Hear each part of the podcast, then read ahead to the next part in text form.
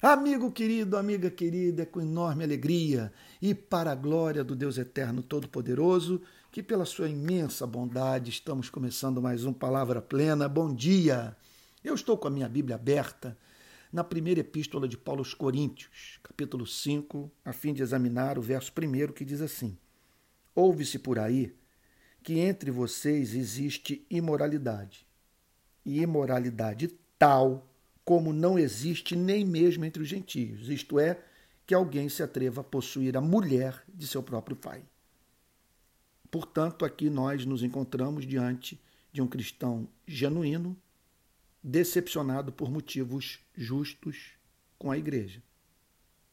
Qual o motivo da sua decepção?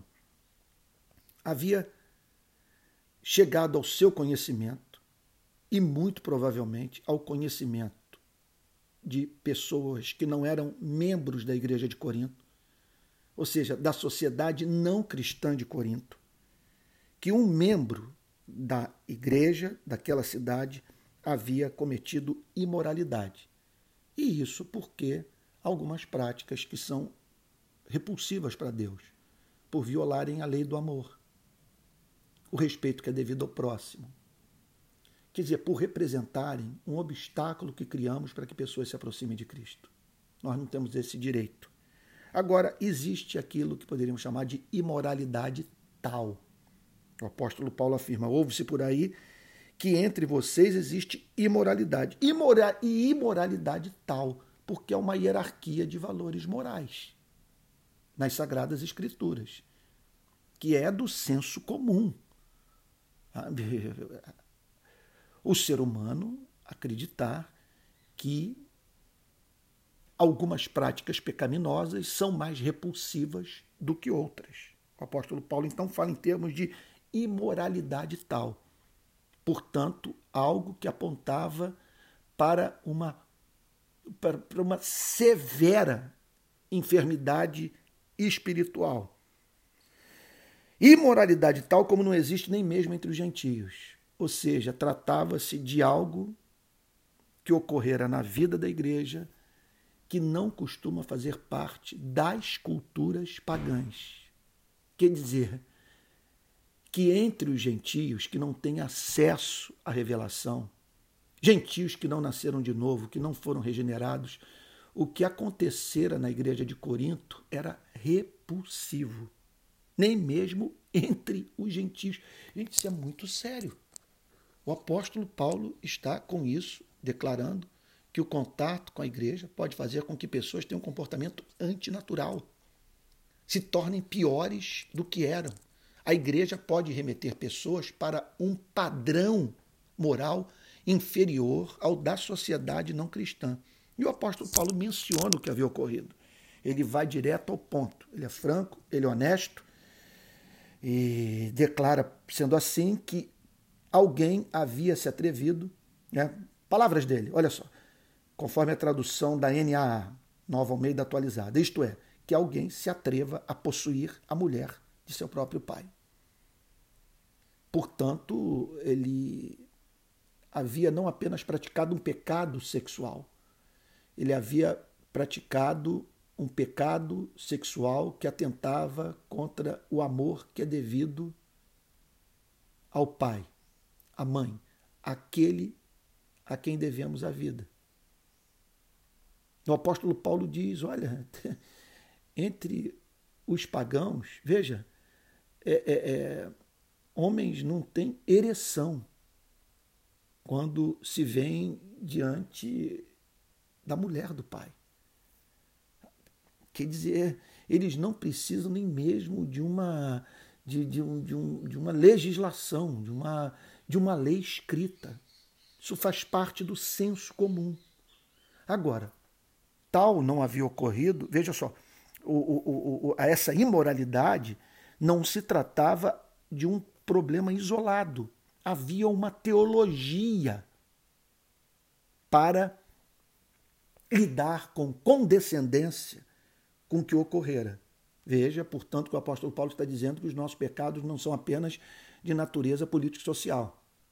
Sabe, o apóstolo Paulo não está falando aqui sobre o racismo, sobre a desigualdade, não está falando aqui sobre o totalitarismo.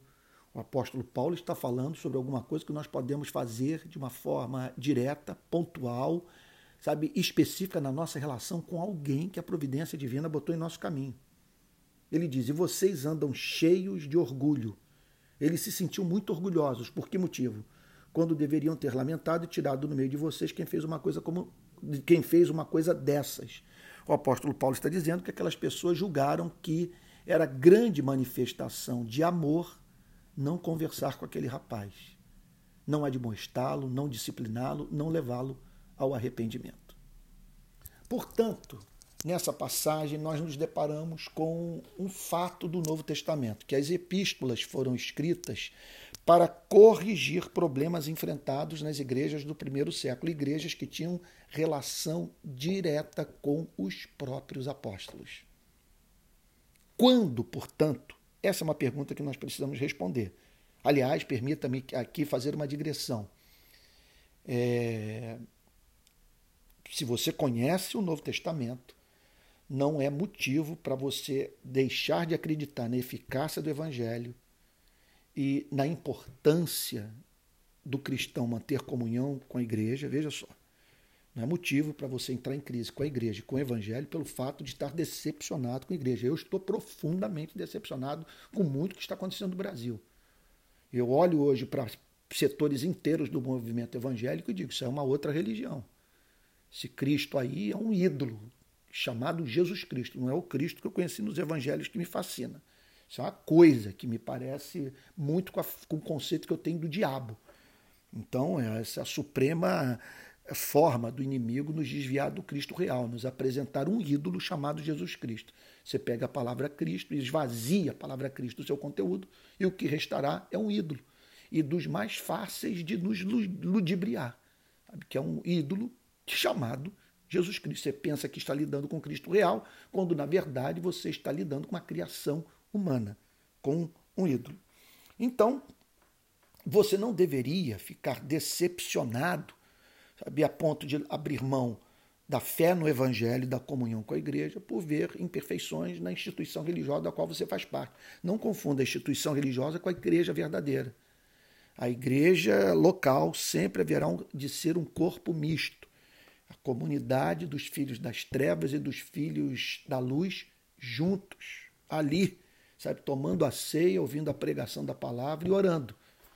E, e por isso, sendo assim, você não deve ter expectativas românticas em relação à igreja. Há uma igreja que só Deus conhece, a igreja verdadeira, sabe, que está presente aí nas mais diferentes instituições religiosas, composta por pessoas que até mesmo se que se reúnem da forma mais informal que se possa imaginar. Agora, confundir a instituição com a igreja e perder a fé no evangelho, na eficácia da palavra de Deus, na obra de regeneração do Espírito Santo e na importância de termos comunhão com a igreja em razão dos desatinos da igreja, é um contrassenso. Porque, nós, olha, vou usar aqui o português da rua, nós não fomos enganados. A Bíblia diz que seria assim. E quando, portanto, que o padrão moral da igreja se torna inferior ao padrão moral das sociedades pagãs? Quando ocorrem erros opostos. O primeiro é esse que nós encontramos aqui na igreja de Corinto. Pessoas eh, julgarem que alcançaram um nível de entendimento da graça, sabe, que, portanto, é, as conduz é, é, a lidarem com condescendência, em nome do amor, as violações da lei do amor. Então, é, é essa graça barateada que nos leva, portanto, a crer num Cristo que nos salva do, da punição do pecado, mas que não nos salva do pecado.